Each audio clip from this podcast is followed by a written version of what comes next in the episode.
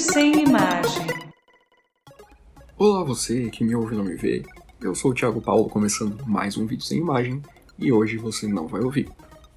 Era uma vez, o dia em que todo dia era bom. Agora no início de janeiro foi meu aniversário. E a cada ano que passa, eu sinto que eu me importo menos com essa data. Não só porque eu nasci no dia 1 de janeiro, porque sim, esse é um fator importante. É difícil fazer comemoração, seja na data, ou até mesmo antes ou depois do dia 1 por motivo de recesso e preparativo de fim de ano. Menos pessoas se lembram, e quanto mais velho, menos presentes eu ganho. Então, aos poucos, a data foi se tornando mais um dia comum, um feriado de início de ano, como realmente é, do que algo que realmente faça alguma diferença. Porque, ó, pensa comigo.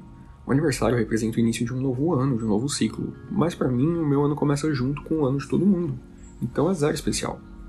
Mas tirando esse motivo da data em que eu nasci, eu acredito que a empolgação para aniversário realmente vai diminuindo conforme os anos vão passando.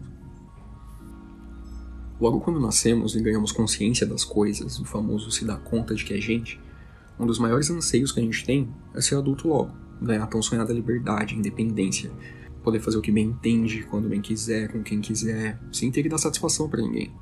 E esse dia chega depois de uma eternidade, porque realmente parece que não vai chegar nunca. E se eu soubesse que seria assim, eu jamais teria pressa para crescer. Crescer é uma merda. Na verdade, não tínhamos consciência de nada. Ser adulto nada mais é do que perder tempo em frente a uma mesa concluindo relatórios que levarão nada para lugar nenhum, ou pior, não ter tempo para perder. E tudo aquilo que foi sonhado na infância acontece em escala muito reduzida e cada vez mais reduzida por falta de tempo, de ânimo, de dinheiro, de amigo para aproveitar e etc. Depois que a ficha cai, que já é uma expressão de tio, o que domina o nosso pensamento é como eu queria ser criança de novo. Liberdade, independência, aquilo que a gente jurava que teria depois da maioridade. E quando eu falo gente, ou nossos, claramente eu tô falando de mim, mas eu generalizo porque eu acredito que todo adulto voltaria se a criança se pudesse. Existe uma canção que diz que se você é jovem ainda, amanhã velho será. E esse dia chega. Ao contrário do que a gente pensava quando era criança, o tempo não passa numa eternidade, e sim o mais rápido possível. Eu, por exemplo, cheguei aos 30 anos bem no ano de início da pandemia. Eu pisquei e já tô com 32. Tive tempo nem de viver a crise dos 30 porque outra crise chegou atropelando tudo. E não ter tempo para viver as próprias crises existenciais é muito coisa de adulto. E o que me consola é que voltaremos a ter uma vida infantil, entre aspas. Consola. Quem vê pensa. Mas por que consola? Então, a gente vai quebrar coisas sem querer a todo tempo, seja por falta de equilíbrio ou de força. E velhos são teimosos, né? Birrentos e não se aquietam enquanto suas vontades não são feitas. Vamos voltar a tomar muito leite novamente para manter os ossos fortes. Dormir durante o dia vai ser fácil, sempre caindo pelos cantos.